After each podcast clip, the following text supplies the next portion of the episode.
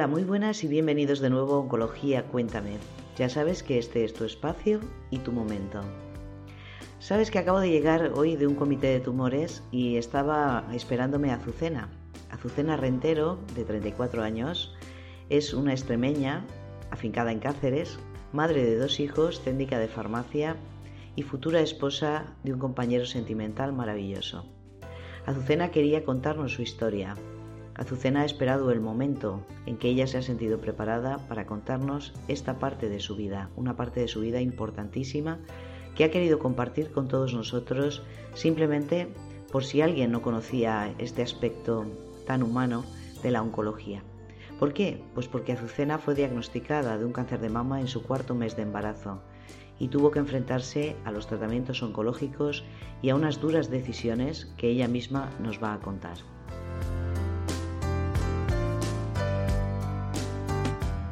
Para escucharnos puedes encontrarnos, además de la página web oncologiacuéntame.com, en las distintas plataformas de audio, iTunes, iBox, Spotify o Spreaker.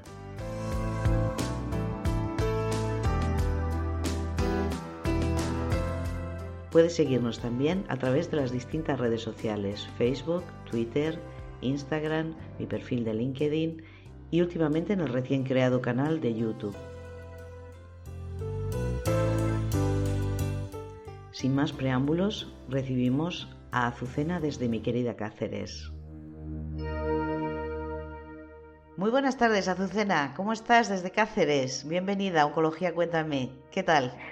Muy buenas, María José. Muchísimas gracias por invitarme a estar aquí esta tarde. Un placer. Ya sabes que para mí es un placer recibirte y escucharte. Y, y bueno, pues espero que quien nos escuche hoy y escuche tu historia, que creo que es una historia digna de escuchar no una vez, sino varias veces, pues eh, disfruté con tu voz, con tu entusiasmo, con tu alegría y con tu forma de contarnos una parte de tu vida más que importante. Pues estoy segura que, esta será una parte de tu vida eh, que siempre vas a recordar y que espero las personas que te escuchen pues también recuerden con el cariño que tú lo cuentas. Vamos a hablar hoy de mm, ser madre durante la quimioterapia, algo que en principio pues eh, tal vez mucha gente ni se plantea, ¿no? ¿Es posible ser madre y estar embarazada mientras se realiza un tratamiento oncológico como es la quimioterapia? Bueno, pues sí. Azucena Rentero, que tiene hoy 34 años y que es técnica de farmacia, es madre de dos preciosos niños, que ya nos dirás tú sus nombres si quieres, y un buen día pues eh, tuvo que pasar por unos tratamientos oncológicos y al mismo tiempo traer al mundo a su pequeño, al, más pequeñito de todos. Pero antes de venir al mundo él, em, tienes una historia previa, ¿verdad? Entonces cuéntanos por qué decidiste quedarte embarazada por primera vez. Bueno, pues imagino que como muchas parejas, ¿no? Eh, tienes claro pues que, teníamos claro que queríamos ser padres cuando llegara el momento, ¿no? Claro está, no, no queríamos, no pusimos fecha a nada, ya llegaría. Eh, cuando decidimos ir a, ir a por Álvaro, que es nuestro peque mayor, eh, Baldo, mi compañero de vida y el padre de mis niños, eh, estaba terminando la postdoctoral de veterinaria en Inglaterra. Teníamos idea de empezar a organizar pues, una posible boda cuando ya pues, él terminara allí y demás. Esto sería pues, el año 2016. Pero aquí es cuando la vida pues tiene unos planes para ti diferentes a los tuyos y ahí chocan.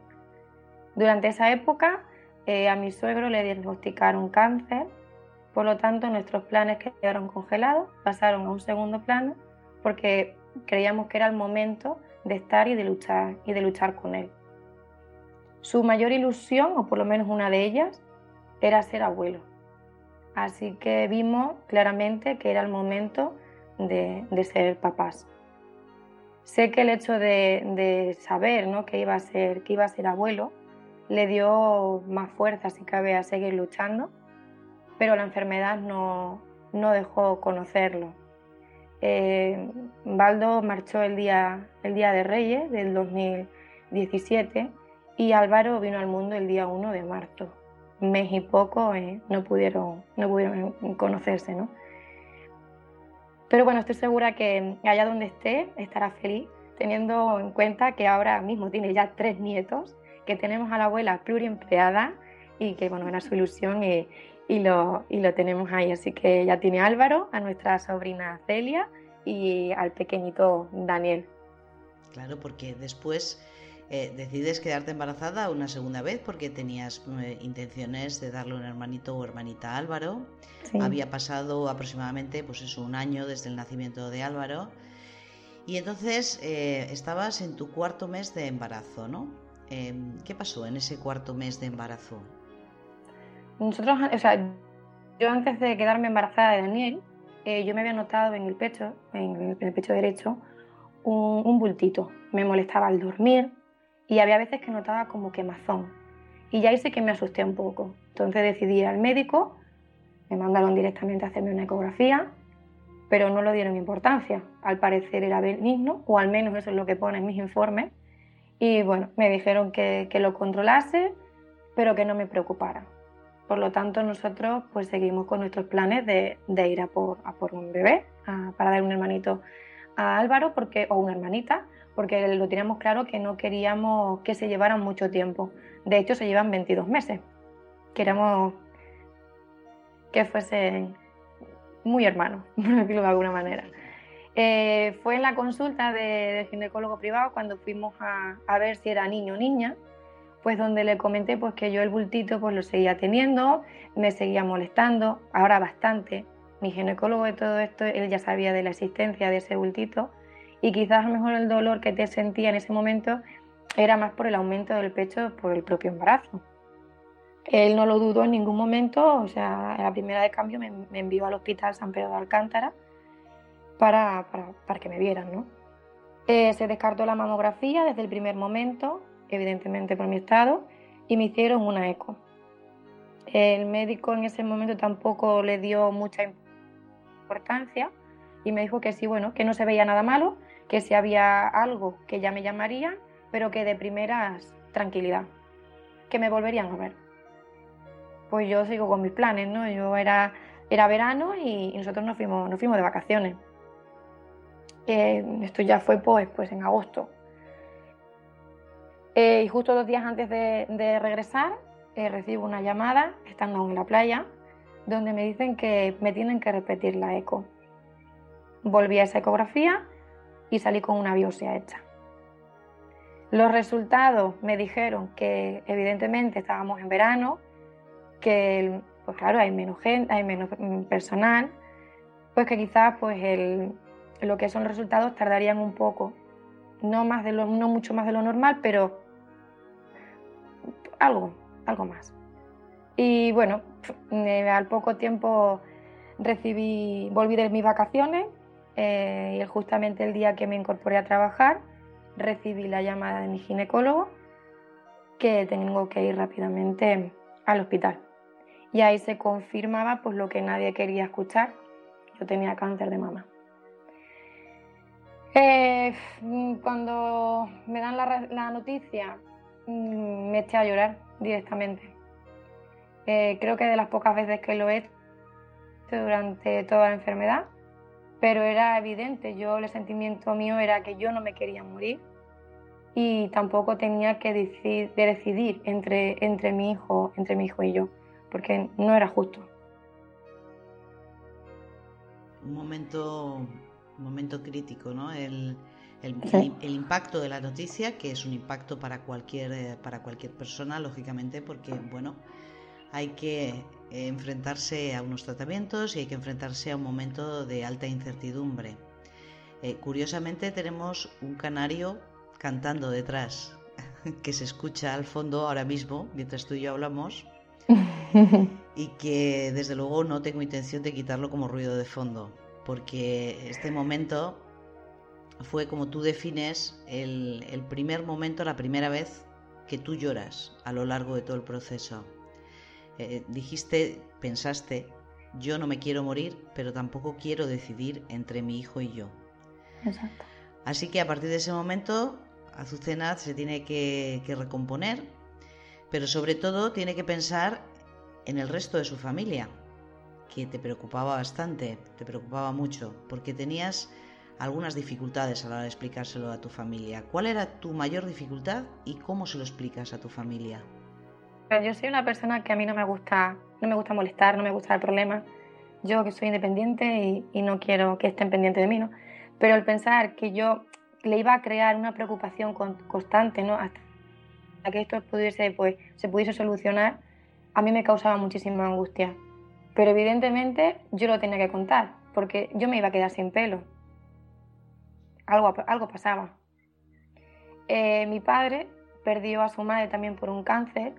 Fue una enfermedad muy larga, con mucho sufrimiento. Y tener que darle la noticia pues, de que su hija también tiene un cáncer que está, y estando embarazada de su nieto, pues para mí mi sensación era como que yo le estaba castigando sin, sin, poder hacer nada, pero era un castigo grande. Eh, pero no, que evidentemente no podía controlarlo. O quizás sí, ¿no? Quizás lo, mejor que podía hacer era llevarlo lo, mejor posible, la enfermedad. Por otro lado, también pues la muerte de mi suegro también estaba muy reciente, pues no llegaría ni, ni siquiera a dos años. Y la familia pues no estaba preparada para, para otro golpe, para otro golpe así. Eh, mi sobrina Celia venía en camino eh, y se supone pues, que tienen que ser momentos felices, ¿no? momentos de estar con la familia y no estar pensando en estar todo el día en el hospital. Una de las personas que también más me preocupaba era mi abuelo, ya son 80 y algo, y no sabía tampoco cómo se lo iba, se lo iba a tomar. Pero la verdad es que me, que me sorprendió bastante. Me dijo que eso lo tenía mucha gente y que yo era muy joven y muy cabezona y que lo iba a superar. Y bueno, pues la verdad es que eso sí que me, que me tranquilizó mucho. Y ya que hablamos de, de la familia, María José, eh, me gustaría decir que en general, creo como, como paciente, que aunque no pidamos o no queramos pedir ayuda durante la enfermedad en esos momentos, es muy importante que la familia esté unida y esté a una. Porque a mí me salvaron ellos. Hay una parte que fuera del hospital eh, la ganaron ellos conmigo pero por, por el apoyo. Fue incondicional y eso da mucha fuerza. La llegada de mi sobrina también, por ejemplo, fue un subidón y es que estaba deseando pues de encontrarme bien para poder ir a chuchar esos mofletes. Entonces digo que la familia es muy, muy importante y menos también los amigos, pero los amigos de verdad. Que, así que puedo decir que por lo que a mí respecta tengo una familia y unos amigos excepcionales a que solamente les puedo decir gracias mil veces. Hombre, eh, es conmovedor como poco. Eh, fíjate que yo ya te he escuchado y que, bueno, ya hemos hablado varias veces sobre tu historia y, y bueno, pues todavía en este momento se me ponen los pelos como escarpias porque, bueno, pues estar en esa situación, en un cuarto de un mes de embarazo, pensar en tu hijo que viene de camino, en otro hijo que todavía es bebé, todavía es un bebé, mm. la situación de tu compañero de vida, de Baldo, toda tu familia alrededor em, con esta noticia y, enfrentando esta incertidumbre y estos momentos tan difíciles, y que tú estés pensando, pues, eh, en su bienestar, en su comprensión, pero por ellos, no por ti, y al mismo tiempo enfrentarte a todo esto a la vez. Eh, yo creo que habría que hacer un sobreesfuerzo para transportarnos a tu situación y a tu, momento en ese momento. Creo que es algo increíble que lo cuentes con esta naturalidad ahora, una vez que ya has asimilado este proceso y que, bueno, pues eh, lo tienes en, tu cabeza y en tu corazón eh, grabado a fuego. Está clarísimo que sí. Porque en ese momento vamos a teletransportarnos un poquito hacia atrás, ¿no? Estamos en el mes de agosto aproximadamente de 2018 y es una fecha muy importante porque esto determina los, acontecimientos posteriores. Así que explícanos cómo y por qué. Bueno, pues lo que he comentado antes, el, hecho de ser agosto pues es importante porque pues evidentemente hay menos personal, hay más vacaciones y los resultados de la biopsia pues tardaron en llegar. No tardaron mucho, como he dicho antes, pero sí que tardaron un poquito. Pero lo fue lo justo para poder llegar a la semana número 17 de gestación. Entiendo que mucha gente se preguntará qué tiene que ver con la semana, Pues la verdad es que mucho. A partir de la semana número 16, para quien no entienda o no controle mucho el tema de las semanas, son los cuatro meses. A partir de los cuatro meses eh, se puede administrar quimioterapia. Es una quimioterapia un poco diferente a la que me hubiese tocado en condiciones normales. Pero bueno, el hecho de estar en la semana 17 también había algo, un factor muy importante, que al poder administrar ya esa quimio, yo no tenía que elegir entre mi hijo y yo. Casi Eso era un punto muy grande. O sea, era una de las cosas que yo más temía. De hecho, nunca me, me, dijeron que tenía que elegir, pero que había una posibilidad. Entonces esa posibilidad se borró. Así que ahora pasaba de tener que elegir, imposible tener que elegir, a luchar juntos. Así que estábamos dispuestos a hacerlo, eso no había duda. Eh, tocaba cuidarse, tocaba alimentarnos bien para, para, poder, para poder ganar, ya que éramos tres, porque estábamos el tumor, mi hijo y yo, tirando de la misma maquinaria y, y mi cuerpo pues tenía que, que ser fuerte para poder sobrellevar todo. Claro, y ahí juntos, tu hijo y tú, teníais que enfrentar los efectos secundarios, el tratamiento, el día a día. Así que de aquí en adelante tu vida cambia radicalmente. Así vives cada sesión de quimioterapia pues de una forma distinta al resto de los pacientes, eso es obvio. Entonces, mientras tú vivías todo esto, ¿qué pensabas? ¿Cómo te planteabas cada uno de esos días? A ver, tengo que decir que la quimio que, que, me tuve con, con, Daniel, no que recibí con Daniel, no la toleré mal. O sea, no, tuve, por ahí tuve un poquito, un poquito de suerte, tuve, lo tuve un poquito más fácil, ¿no? Eh, uno de los medicamentos con más efectos secundarios en ese momento pues no se me podía, no se me podía administrar. Pero sí, sí que hubo e, efectos secundarios. Eh, yo tenía muchísimo cansancio después de, la, después de las sesiones, al cual le tenía que, que sumar un poquito más del cansancio propio del embarazo. Así que ese cachito sí que, sí que hasta que me recuperaba un poquito lo llevaba un poquito regular. Eh, con Daniel fueron cinco sesiones, siempre nos acompañaba papá, es verdad, no nos dejó solos en ningún momento. Sé que tampoco ha sido nada fácil para él, pero creo que nadie lo hubiese hecho mejor. Así que tenemos muchísima, muchísima suerte de tenerlo y un padrazo enorme. Eh, el día que nos tocaba sesión de quimio, bueno, ese día nos tocaba una jornada intensiva en el hospital. De hecho, había veces que incluso coincidíamos con, con el personal sanitario cuando entraban eh, a primera hora y salían en el cambio de, de turno. Eh, me tocaba, pues, mm, yo siempre tenía una dinámica, ¿no? Me tocaba a primera hora la analítica, me ponía en mi vía, me iba a desayunar, evidentemente, porque Daniel quería comer, o sea, eso era sagrado. Y cuando ya Daniel pues ya estaba tranquilo y preparado para ir a nuestra primera consulta, siempre antes de ponerme, o sea, antes de recibir cualquier tratamiento de, quimioterapia, eh, nosotros pasábamos por ginecología. A Daniel le tenían que ver. Era muy importante que él estuviese bien para poder recibir el tratamiento. Em, siempre íbamos con Antonio Sánchez, que es nuestro, mi ginecólogo, mi cirujano, yo creo que un, un profesional intachable, ya se lo he dicho muchas veces, y creo que desde hace un tiempo tiene un título más que es mi ángel de la guarda.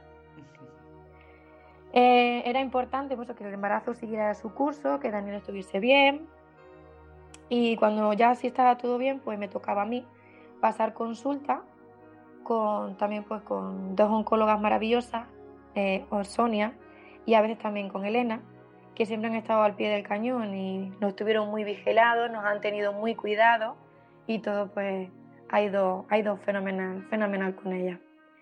Una vez que estuviese Daniel bien y yo estuviese, la analítica estuviese bien, pues ya nos tocaba ir al hospital, al hospital de día. Y allí pues nos, nos esperaban nuestras enfermeras, María Ángeles, María Eugenia, Gema, me acuerdo de todas, y a las cuales nombramos oficialmente hadas madrinas de Daniel a, los dos días de estar allí. Eh, de hecho, el día que, nació Daniel, antes de irnos para casa, eh, subimos a, que conociese a todo el equipo del hospital de día. Era importante para nosotros. Sé que para ella tampoco fue fácil nuestro paso por oncología, eh, porque ver aquellas bolsas llenas de medicación cuando estando embarazada tomarte un ibuprofeno ya parece un sacrilegio, la verdad es que ella ponerme la medicación les cambiaba la cara. Pero bueno, sabían que era prioritario y que era importante en ese momento hacerlo. No me puedo olvidar nunca tampoco de, del momento en el que llegaba Vicenta con los bocadillos, es verdad. Siempre me guardaba un bocadillo de tortilla. Después del bocadillo de jamón era lo más cotizado, pero nosotros necesitábamos comer. Mientras que recibía el tratamiento era una cosa que me sentaba fenomenal. Así que Daniel pedía de comer, nosotros comíamos, su misión era crecer, tenía que, que nacer, pero antes tenía que ser, ser un bebé para poder nacer. Los, los efectos secundarios aparecieron rápidamente.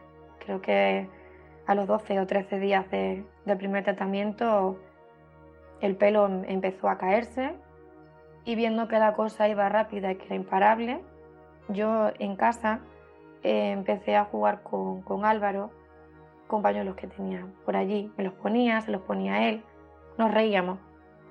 Y pensaba pues que fuese acostumbrándose porque dentro de poco el pañuelo no iba a ser un juego, sino que iba a ser una realidad diaria de su madre. Y no creía tampoco ni que lo llevara mal, ni que fuese ningún trauma eh, para él. Lo intenté, e intenté aguantar lo máximo posible con el pelo, pero llegó un momento en el que el dolor del cuero cabelludo era insoportable, la cantidad de pelo que se me, de que se me caía era incontrolable, y entonces ya había que rapar. Jamás pensé el dolor de un cuero cabelludo fuese tan desagradable y tan horroroso. Es uno de los efectos secundarios que más he temido y que menos me gustaría volver a, o sea, cualquier dolor prefiero antes que eso. Prefiero mil vías, eh, mil pinchazos, pero ese dolor era horroroso. Las uñas incluso también eh, fueron de, de las primeras cosas que, empezaron a cambiar. Eh, empezaron a amarillear, luego se oscurecían. De hecho, recordaba a mi abuela en esos momentos porque la recordaba que ella, pues, evidentemente, también la pasó. Pero bueno, creo que, era. Pensaba que si eso estaba pasando era porque, porque la quimio estaba, estaba funcionando. Cuando empezó todo un poco, todo esto, que fue tan, tan seguido, ¿no? Tanto la caída del pelo, las uñas y demás, eh, se acercaba pues mi cumpleaños yo soy muy de, cumpleaños y me gustaría me apetecía, quería celebrarlo, ¿no? Pero, pero quizás no tenía mejor la fuerza para ello. Y en ese momento mis chicos me regalaron, por lo que era, fue mi, primer, mi primer pañuelo. Así que dije, bueno, los regalos hay que estrenarlos y me lo voy a poner. Decidí ponérmelo, me pinté las uñas y antes de salir del baño la verdad es que me preocupaba mucho la reacción de Álvaro, porque era muy peque todavía. Así que cuando salí eh, me miró, se empezó a reír y me dijo, mamá, apa. Así que dije, ahora sí, ya estamos listos y es momento de irse y nos fuimos a celebrar el cumpleaños. Claro que sí. Se quiebra, se quiebra un poquito la voz, ¿eh? Sí. Escuchándote. Mamá, apa. Mamá, em, apa. Se quiebra un poquito la voz. Es, es totalmente inevitable porque, bueno, pues... Em, cualquiera que se imagine ese momento. Ya hablaremos después de ese primer pañuelo, porque ese primer pañuelo tiene también un poquito de historia. Sí. Hablamos, si te parece, un poquito cerca del final. Por si se me olvida, pues eh, recuérdalo tú, ¿eh? porque creo que es algo que merece, merece una mención especial. Pero para no perder el hilo y para que la gente que nos escuche tenga una correlación temporal y espacial de lo que estaba pasando en tu vida, eh, llegamos al final de la quimioterapia y eh, bueno, pues el reto no acaba, sino que si cabe comienza, porque ahora hay que afrontar una cirugía. Y nos encontramos con otro problema, ¿no? No es la cirugía en sí misma, eh, que bueno, pues es una cirugía de mama, pero sí las fechas. ¿Qué pasaba ahí con las fechas, Azucena? ¿Cuál era el problema de las fechas? Bueno, pues creo que cada tratamiento es diferente ¿no? para cada persona. Eh, las características de cada paciente es lo que hace pues, que, cada caso pues, lleve sus su propias pautas. Y en el mío pues teníamos la, esa presión añadida de la que hablas, que mm, porque evidentemente había una fecha posible de parto aproximada, ¿no? El plan que, lo que la planificación que había en el tratamiento era de dar unas 5 o 6 sesiones de quimioterapia antes de la cirugía. Esta cirugía tenía que ser antes del parto y la fecha aproximadamente mm, de nacer Daniel era mediados de, enero. Y yo fui diagnosticada en agosto. Había cinco meses. De ahí la importancia pues, de, de recibir todos los tratamientos, de que había planificado, de no permitirnos en ningún momento pues, que bajaran las defensas, porque eso significaba que pues, había un retraso en los ciclos.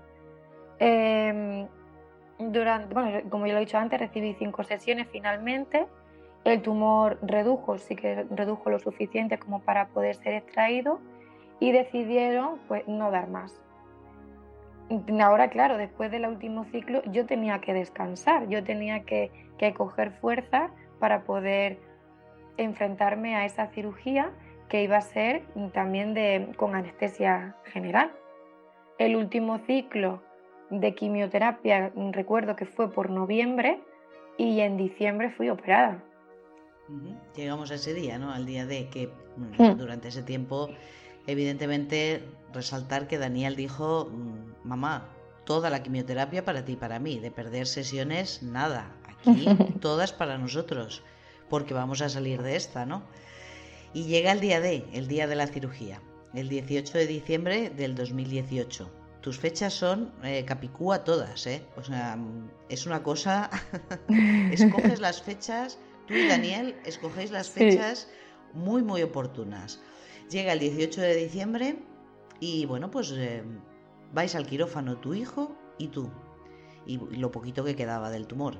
Ahí ya no erais tres, erais dos y un poquito del tercero del que pronto os ibais a ver libres. Nuevamente juntos ibais a por ello y vais a poder con ello. Cuéntanos, ¿qué ocurre cuando te despiertas de la anestesia después de ser operada?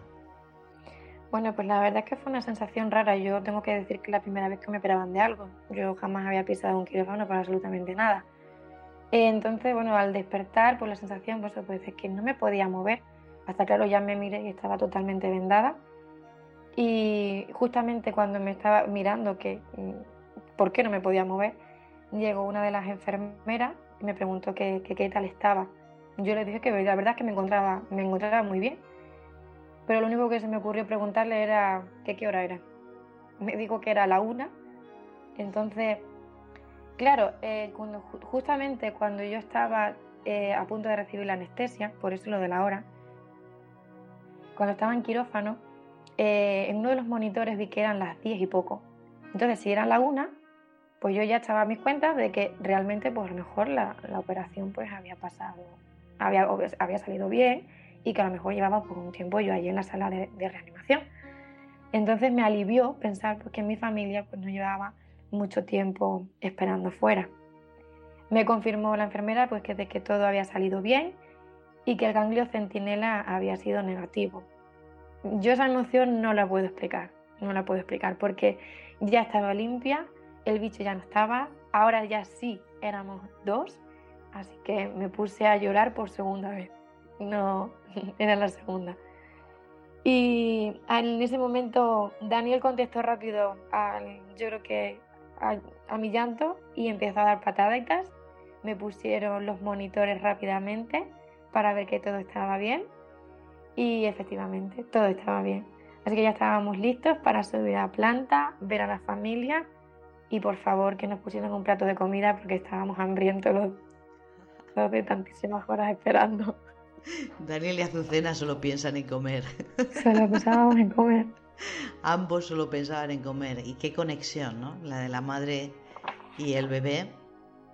Que, bueno, pues en cuanto la madre sabe que el ganglio centinela ha sido negativo, que no ha habido que vaciar la axila, que la quimioterapia realmente había hecho su trabajo y había habido una respuesta, pues él también decide decirte que está ahí, ¿no? Que cuenta conmigo, que sigo aquí, no te olvides de mí. Vamos a comer y vamos a celebrarlo. Nada, oye, como un cumpleaños.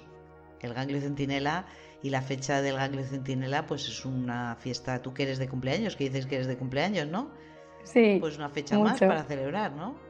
Bueno, el día de San Ganglio Centinela, 18 de diciembre de 2018. A seguir la Navidad, estupendo, fantástico. Ya tenemos una fecha más, porque hay otra fecha clave, el día 3 de enero de 2019.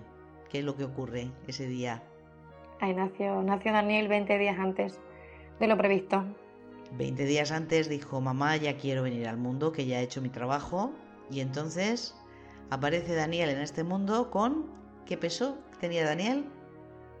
Tres, no, tres no, dos 890. Y 46, 46 centímetros. Exactamente, que es que digo, es importante porque, bueno, pues teníamos un mocetón, ¿eh? Sí, bueno, realmente también me dijeron que el, el administrar quimioterapia, uno, el, el, único problema que podía tener el niño era que iba a crecer un poquito más lento que en condiciones normales. Teniendo en cuenta todas las sesiones de quimioterapia, una cirugía y demás, mi niño no tenía que pedirle nada al mundo. Salió fenomenal de peso y de, y de estatura. Sobrado, porque vino 20 días antes, encima. Sí, sí.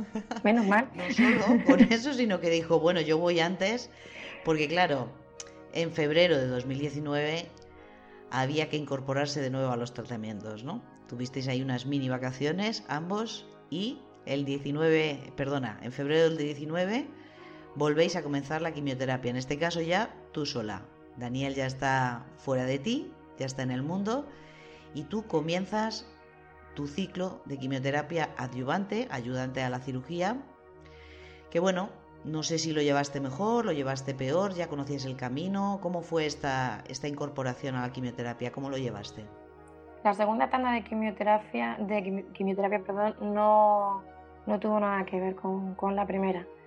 Eh, me esperaron solamente, me, dieron cuatro sesiones, las cuatro últimas sesiones, pero fueron sesiones de órdago y la verdad, eh, los efectos secundarios eh, hablaban por sí solos, o sea, desde llagas en la boca que no te dejaban hablar ni comer durante días, perdí las uñas en manos y pies, la verdad es que fue, fue muy complicado, sí, ahí fue una, una, quimio, una quimio dura, pero a ver, ya iba perdiendo compañeros por el camino y ya estaba yo sola, entonces ahí ya sí que se hizo un poco más cuesta arriba, la verdad que sí ibas ligera de equipaje ahí, justamente sí, cuando te faltaba Daniel, ¿no? Te faltaba ahí ese empuje desde dentro, digo, porque Daniel estaba, pero estaba fuera y, y, desde dentro te faltaba ese empuje y ya ibas cansada porque ya llevabas pues una secuencia de tratamientos complicado. Entonces quizá pues se juntó un poco todo, ¿no? Que la propia quimioterapia mm. fuera más intensa, por así decirlo, y que además tú ya venías con un recorrido. Entonces terminamos la quimioterapia en mayo de 2019, pero nos queda la radioterapia, ¿no? Sí. Y nos toca en junio de 2019 para cumplir fechas óptimas. Entonces hay nuevos efectos físicos, nuevos cambios físicos para ti, eh, porque empiezas otro tratamiento distinto, en este caso es un tratamiento localizado, pero ya vamos sumando. ¿Cómo sobrellevas esto? ¿Qué va cambiando en ti? Bueno, y al ser ya la última etapa del maratón, como yo lo llamo, pues estabas deseando de, que llegara la radioterapia, era como un alivio, ¿no? Eh, de, todas las partes del tratamiento creo que es la, la mejor, evidentemente es indolora, no te duele. Eh, pero claro, el hecho de que me tocase en pleno verano extremeño con estas temperaturas, pues la, sí que se, hace, se hacía un poco, un poco cuesta arriba, teniendo en cuenta de que a mí me tocaron 30 Santas Señoras sesiones, eh, eran diarias y algunas, o casi la mayoría, entre las 3 y las 4 de la tarde. Por lo tanto, la angustia del calor, más el cansancio cuando sales de la, de la sesión, bueno, pues eso incrementaba un poco. Tuve suerte, yo no en ningún momento se me produjo, ninguna de las sesiones me produjo herida, que sé que hay otros pacientes que tienen, lo pasan mal por eso, porque se les abre la piel y demás. Eh, lo único que tuve fue eh, en la zona radiada, pues la piel se puso totalmente de color negro, tanto el pecho como, como la sila. Pero bueno, eh, lo, lo, sobrellevé no mal, con mucha paciencia, pues, siempre haciendo caso al medio, a los médicos con el tema de las cremas, siendo muy constante. Y aunque fuese verano, que siempre pues vamos con menos ropa, más destapaditos y mejor, Bueno, pues la parte radiada había que cubrirla, son males menores después de todo lo pasado, así que yo me busqué mis apaños, me, hice surfera por un tiempo, por así decirlo, y bueno, pues con las camisetas que utilizan los surferos para, estar en la, mar y demás, pues que suelen tener eh, la mayoría em, como un protector solar, pues yo estaba muy bien con, esas camisetas y, fue lo que, con lo que pude pasar lo que es el verano, ¿no? Sin, heridas e intentando cubrir lo máximo posible el tema de la zona, la zona radiada. Bueno, hay que decir lo del protector solar, es importante destacarlo, que ya lo hemos hablado, eh, no es aconsejable dar protección solar sobre la zona irradiada, simplemente aquí es que las camisetas son, están protegidas y por lo tanto además a ti te creaba una sensación de bienestar en cuanto a la temperatura, que eso es lo que creo que quieres destacar, ¿no? que te aislaba del calor y por lo tanto sobrellevabas mejor la zona, la zona irradiada. Y entonces terminamos la radioterapia, por fin. Y terminan todos los tratamientos, bueno, excepto la hormonoterapia que tiene que seguir durante algunos años. Y, y bueno, ahí pasamos del embarazo a la menopausia. Aún así, tú te incorporas al trabajo. Tú llega agosto y dices, no señor, yo no, no me ha bastado con todo esto. Eh, no me ha bastado con ser madre coraje, no me ha bastado con vencer a este tumor, sino que además yo quiero trabajar, quiero, quiero seguir mi vida. Daniel tiene entonces siete meses, ¿no? Más o menos. Y tú quieres incorporarte a tu vida y quieres llevar una vida, aunque sea nueva para ti, que es totalmente nueva en este caso, pero quieres llevar una vida normal. ¿Qué sentiste el primer día de trabajo? ¿Qué ocurrió? A ver, yo tenía muchísimas ganas de poder incorporarme. Eh, los médicos sí que me dijeron que, que, mm, yo que podía seguir de baja hasta que pudiese, o sea, hasta que yo me encontrase realmente bien para, para incorporarme, pero es que yo necesitaba ir al trabajo, yo eh, necesitaba poner ya cerrar el libro y, ponerme, sentarme en mi, oficina y poder, o sea, mi día a día, yo quería recuperar mi vida, o sea, cuanto antes mejor. Me incorporé en agosto, justamente un año después de todo. Eh, en cuanto digo, cuanto me dieron vía libre, los médicos no pusieron ninguna, no me pusieron ningún impedimento, yo decidí incorporarme. Es cuando menos trabajo, donde estoy ahora mismo, eh, tenemos, entonces yo veía que era el momento perfecto para poder pues ponerme al día de todo lo que había pasado durante el año. Trabajamos solamente por la mañana, así que por las tardes podía estar en mi casa y podía pues ir cogiendo un ritmo o ver si realmente eh, era capaz o no de, desempeñar el trabajo y a lo mejor pues quizá tenía que volver, que volver a casa. Eh, pero bueno, todo con paciencia. Eh, al principio estaba muy perdida, bloqueada. De hecho, las cosas normales que hacía mm, no era capaz de hacerlas. Pero la paciencia, el cariño, la ayuda de mis compañeros, en poco tiempo volví a la carga como antes por lo que le estoy muy, muy agradecida. A mí mi trabajo me dio la vida. Es curioso que mm, es curioso cada vez que terminas de explicarnos algo, eh, siempre agradeces, ¿no? Das gracias a tu familia, a tus amigos, a tus compañeros de trabajo, a tu compañero de vida, a tus propios hijos, porque uno desde fuera y el otro desde dentro te impulsaron siempre a, a continuar. No ha pasado ni un año de todo esto, ¿eh? Esto yo creo que es importante recalcarlo porque a pesar de que tú y yo nos preparábamos para este momento desde hace algún tiempo, bueno, pues eh, tú solamente has querido contarlo cuando realmente tú te has sentido con las ganas y la, y la pasión para hacerlo. Además, eh, siempre eh, desde el, desde el primer momento tu intención ha sido transmitir, bueno, pues primero dar a conocer este tipo de situaciones, porque no todo el mundo sabe que se pueden hacer estos tratamientos a lo largo del embarazo y sobre todo transmitir em, esa fuerza que es la que tú quieres compartir, porque sabemos que eh, todo el camino es un camino y es un proceso, de manera que hay luces, hay sombras, hay días buenos, hay días malos, y cada pasito que se da, como el ponerse el primer día el pañuelo, aparecer ante tu hijo, en este caso un bebé, eh, todas esas pequeñas cosas eh, que cada paciente vive, Em, nos hacen vivir diferentes enfermedades, a pesar de que podemos decir que tratamos un proceso y tratamos un cáncer o tratamos un tumor, en realidad son muchos tumores y muchos cánceres, tantos como pacientes hay, ¿no? Em, ahora ya Azucena es que se muere por vivir, ¿no? De todo lo que he escuchado hasta aquí, yo destacaría tres titulares. Yo no quería morirme, pero tampoco tener que elegir entre mi hijo y yo. Las palabras de tu sabio abuelo, porque es sabiduría de vida. Esto lo tiene mucha gente, tú eres muy joven y además muy cabezona y lo vas a superar.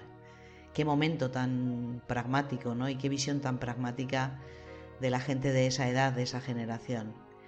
Tu frase mágica, que me parece maravillosa, la de éramos tres. Mi hijo luchaba por ser, para nacer. Y al salir del quirófano, lo primero que pregunté fue la hora, porque me preocupaba que mi familia hubiera estado mucho tiempo pensando en mí.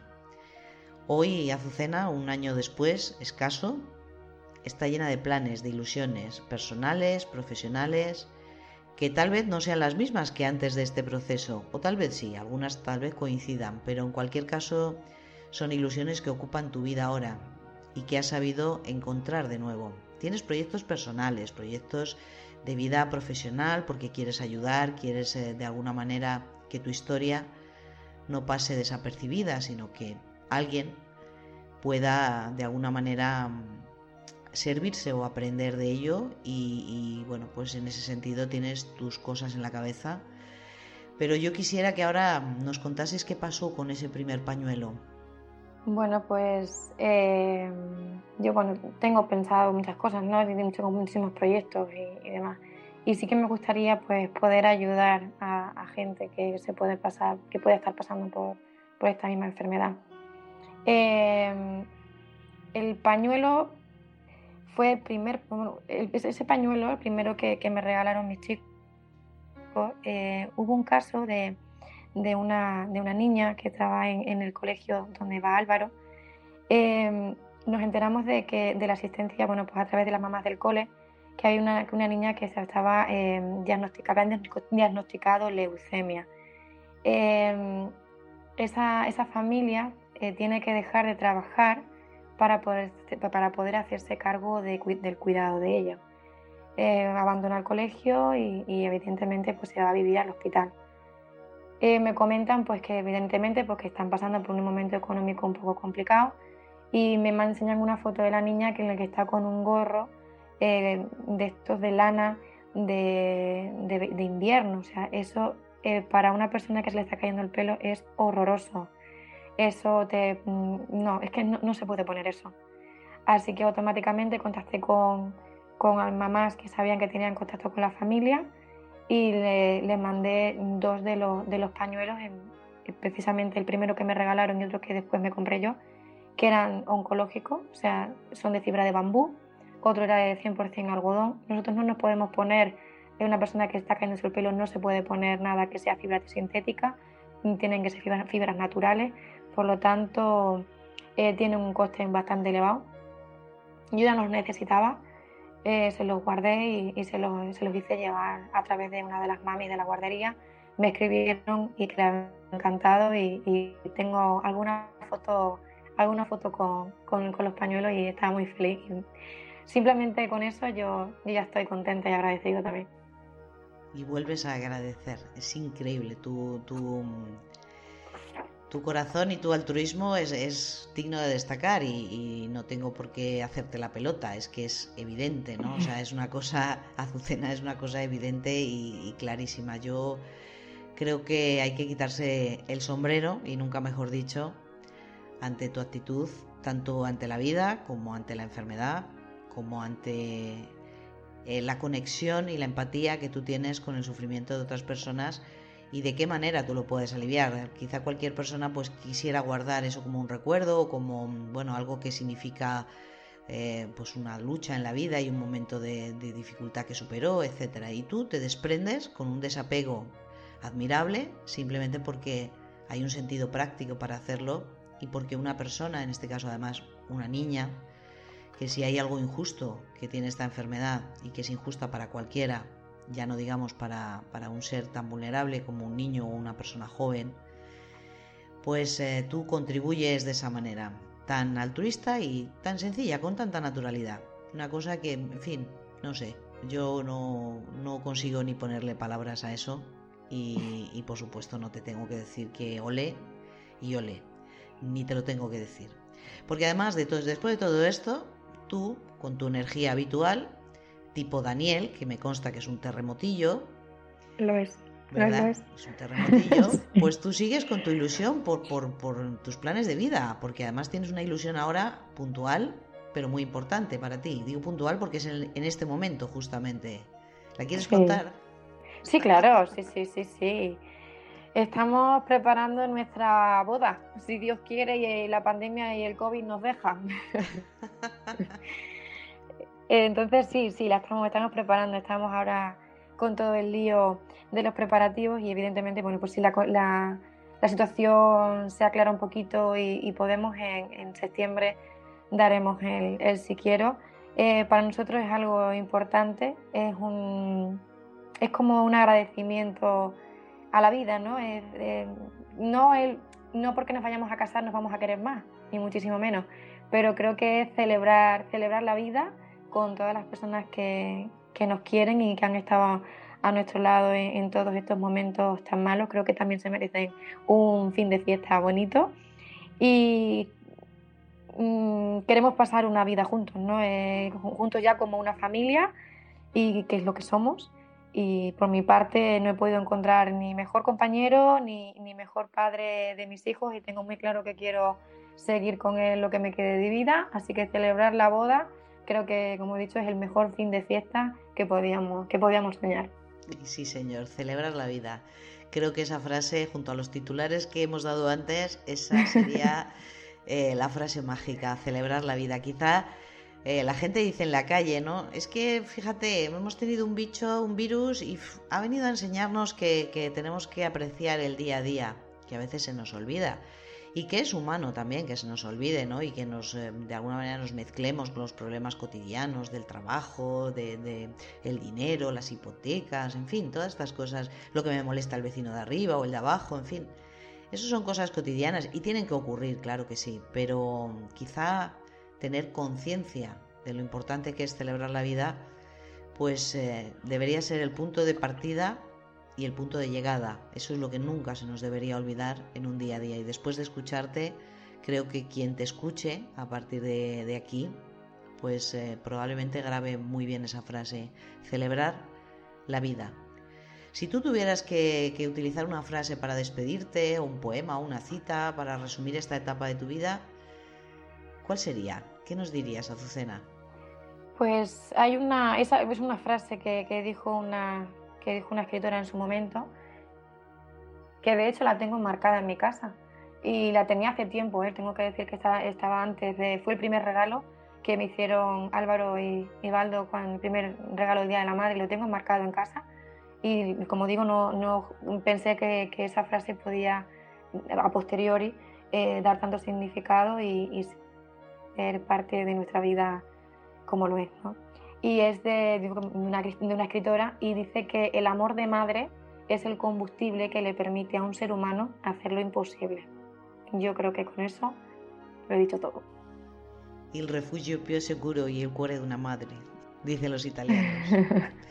el refugio más seguro es el corazón de una madre. Y eso tus hijos lo van a saber siempre y por supuesto no creo que lo olviden nunca. Y tú con ellos. Azucena, te despido para dejarte con tus pensamientos y para que nosotros, los que te hemos escuchado, podamos quedarnos con los nuestros, quizá utilizando este momento como una sabia reflexión por tu parte. Después de haber escuchado tu historia, creo que pocas palabras se pueden añadir porque el silencio es justamente lo que más nos dice en este caso. Te despido, Azucena, te despido de mi querida Cáceres, desde mi querida Zaragoza actualmente, con muchísimos recuerdos. Has conmovido y has movido en mí muchísimos hilos, porque yo viví allí, trabajé allí, conozco a los profesionales que has nombrado, a los que tengo un inmenso cariño y tengo un magnífico recuerdo de todos y cada uno de ellos, con nuestros buenos ratos y nuestros malos, porque en eso consiste vivir y trabajar juntos.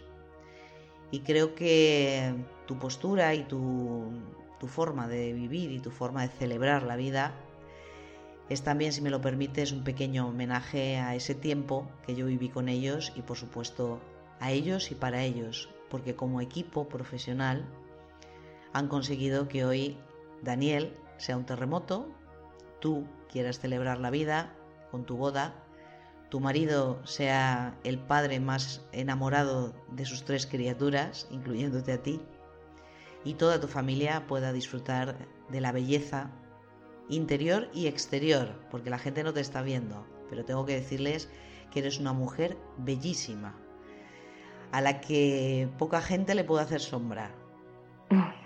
Y si encima eres bella por dentro, además de simpática, quiere decir que eres muy inteligente, Azucena.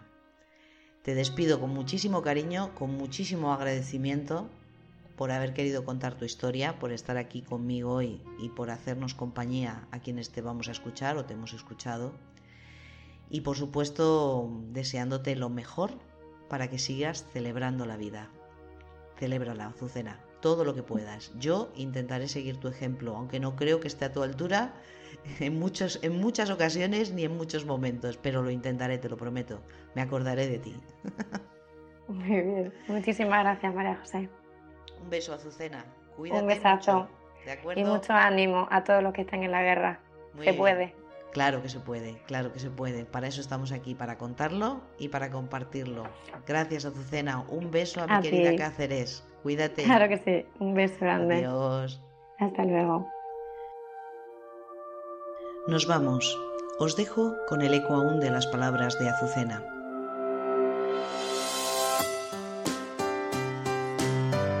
Pero no quiero marcharme hoy sin antes tener palabras de agradecimiento.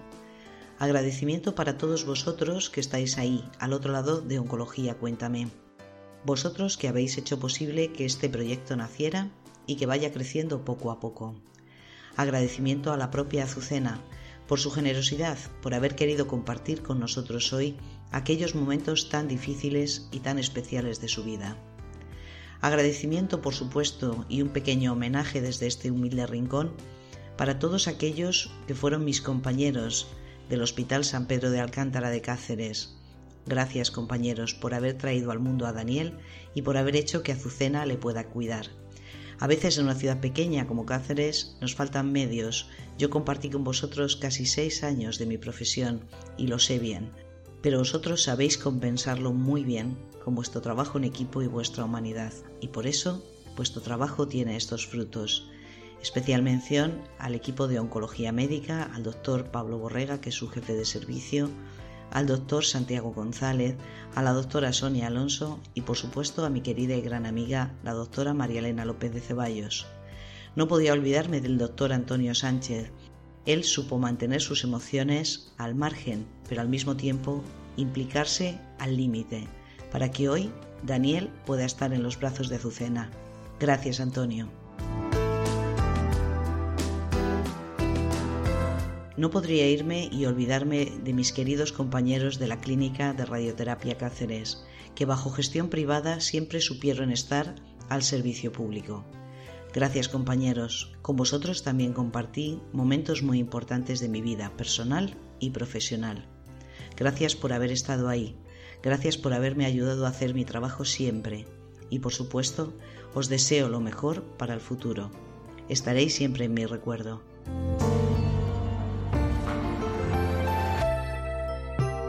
Abrir las puertas, quitar los cerrojos, bajar el puente y cruzar el foso, abandonar las murallas que te protegieron, volver a la vida y aceptar el reto. Recuperar la risa, ensayar un canto, bajar la guardia y extender las manos, desplegar las alas e intentar de nuevo, celebrar la vida, remontar los cielos. Son las preciosas palabras de Mario Benedetti, su forma de decirnos que hay que celebrar la vida. Hoy en la primavera de 2020 azotados por la plaga del COVID-19, todos hemos aprendido que debemos celebrar la vida. Y ahora sí, os digo hasta pronto. Volveremos en Oncología Cuéntame. Ya sabes dónde encontrarnos. Esta es nuestra página oncologiacuéntame.com. Puedes seguirnos en las redes sociales, puedes escucharnos a través de cualquiera de las plataformas de audio y en YouTube y por supuesto estaré encantada de atenderte en el formulario de contacto. En él puedes contarme tu historia, puede ser publicada en la página web y puedes sugerirme temas que quieras tratar. yo intentaré complaceros. Hasta pronto, aquí en oncologiacuéntame.com, tu espacio y tu momento. Adelante.